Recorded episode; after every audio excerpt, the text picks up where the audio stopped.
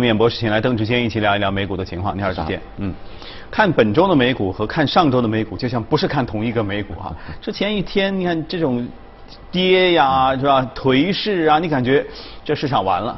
但是你看本周，哎，涨得好好的，为什么只只过了一周也没出什么事儿，就好像两个美股一样呢？其实关键就是投资者的一个呃心态哈。嗯。那其实呢，九月份传统来看呢，其实表现都一般般的。嗯。那在过去二十年里面的话呢，其实美股哈在九月份呢，呃，通常都平均来看的话是跌百分之零点八四哈。嗯嗯。那为什么会这样？其实跟大家的呃以前过往哈旅游习惯是有一定的关系。比如说七八月出去玩嘛，玩完之后回来当然要努力工作啊，所以投入度是在九月份会少一点。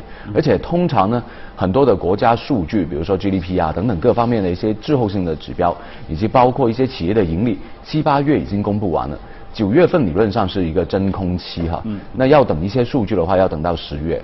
嗯。啊，所以九月份通常大家的集中度都不会太高。嗯。好，那所以呢，呃，九月份那跌呢，好像看起来是正常的，但是来到现在的话呢，又开始慢慢看到九月底。好像有一些利好的消息出来了，那比如说大家又对疫苗好像有一点的呃利好的因素了。那另外的话呢，可能又看到，诶，好像看起来十月份理论上是一个旺季，就投资的旺季。因为在过往的话呢，其实二十年里面呢，平均十月份是大概涨百分之二点一。十一月的话是涨百分之二点五，那九月份到底的话呢？那估计会不会呃就先准备一下呢？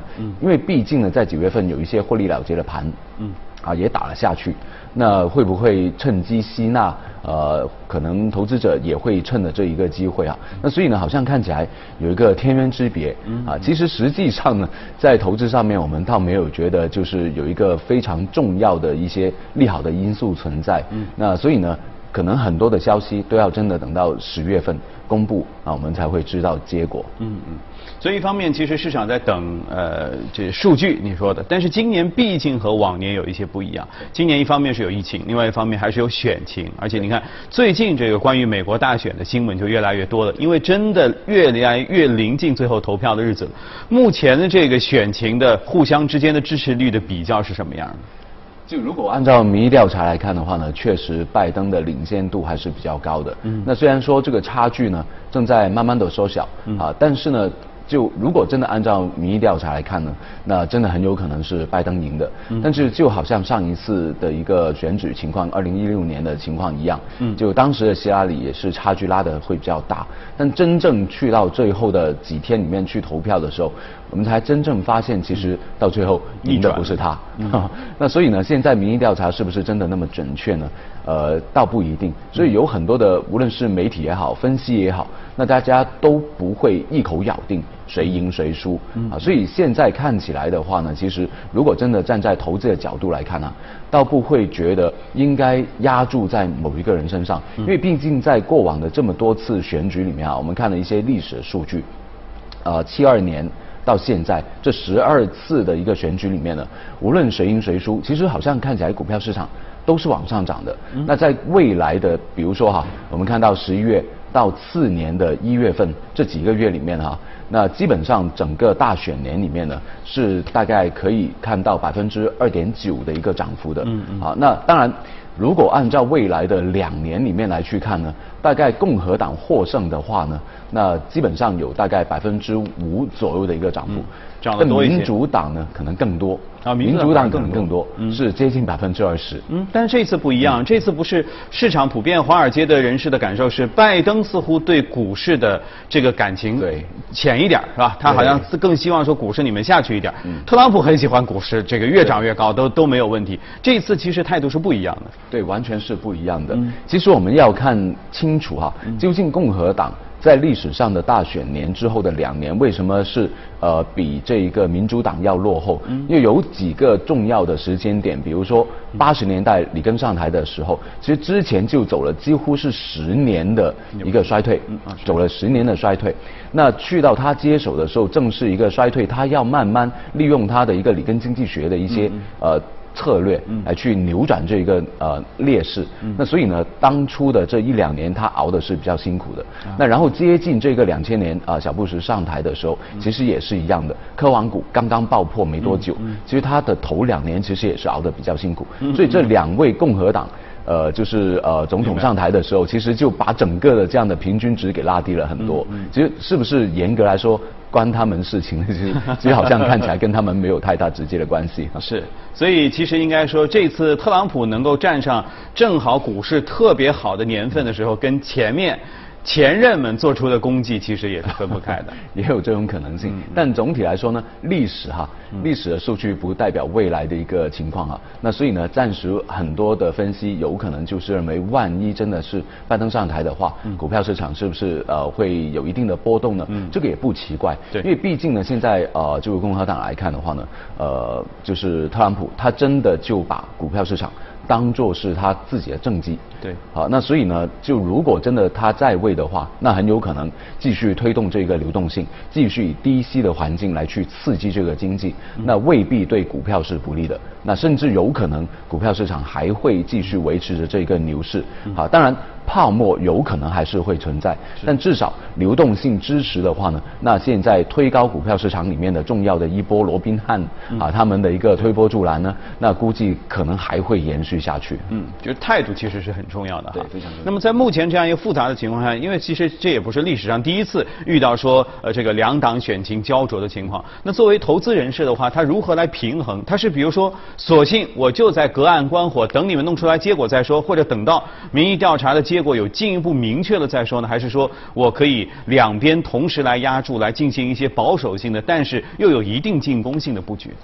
那我们是比较建议哈，那呃，毕竟美国是一个经济的大国，那很多次的风险过后呢，其实它爬起来是最快的。嗯。那就算现在有疫情哈，就算现在有选举，那可能确实来说会有一些的不确定的因素，但是我们还是建议投资者呢，先不要空仓。啊，在美股上面呢，其实还有很多的一些贵宝可以去选择，特别是某一些的行业，那比如说科技，比如说医疗，那所以呢，其实也不需要完全是百分之一百去离开这一个市场，那我们还是在里面呢去寻找一些的机会。那科技的话呢，肯定是未来所有行业要去竞争、要去发展的时候呢，必须依赖的。嗯。那另外的一个呢，就是医疗方面的。那我们做了一些调查哈，那现在所有的选民里面呢。那如果真的已经确定自己有一个投票的目标，这些铁票里面的话呢，排第一位，他们最关注的板块原来就是医疗，嗯，啊，这个他们的医疗的这一些服务系统哈，他们最关注的就是这一部分。那如果说是一些摇摆的选民里面呢，大概有百分之二十八左右呢，也是认为。应该医疗是他们最关注的一个点，所以现在来看的话呢，两个政党之间的竞争可能最白热化的一个话题，可能就是医疗的部分。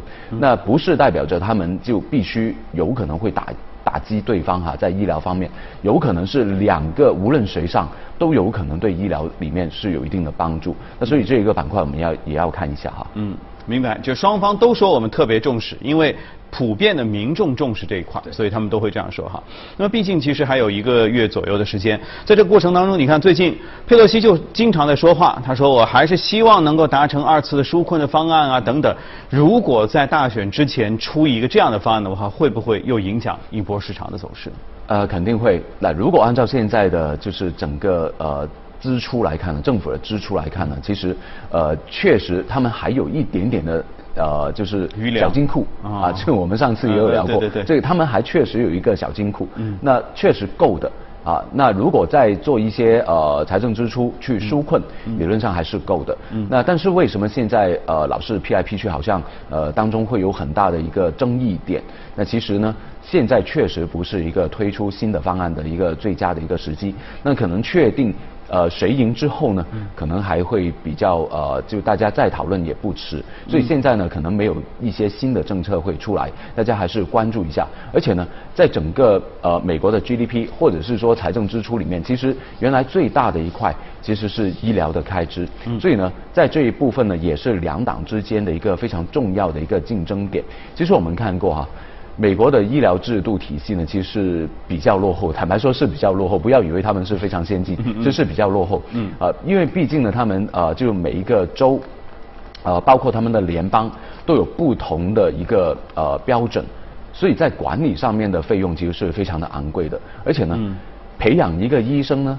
在他们那个国度里面也是非常非常的贵，大概平均每个人大概要二十多万美元，嗯，培养一个医生，嗯，然后呢，医生出就是呃出门之后啊，就出来工作之后，他们的年薪也是非常的对高，去到大概三十五万美元左右，哇，比起第二位的德国几乎是高出一。一倍，嗯嗯，啊，那非常的高，那药费也是非常贵，那平均每一个美国人哈，在他们的呃就是处方药的开支上面，每一年呢大概是一千两百块美元左右，嗯，第二位是瑞士，大概只有八百美元，所以相相差的差距也是比较贵，所以他们总体来说医疗的开支是非常非常巨大的，嗯，那当然从这里我们也会看到一些机会，也有一些隐忧，比如说国家的支出可能会比较高。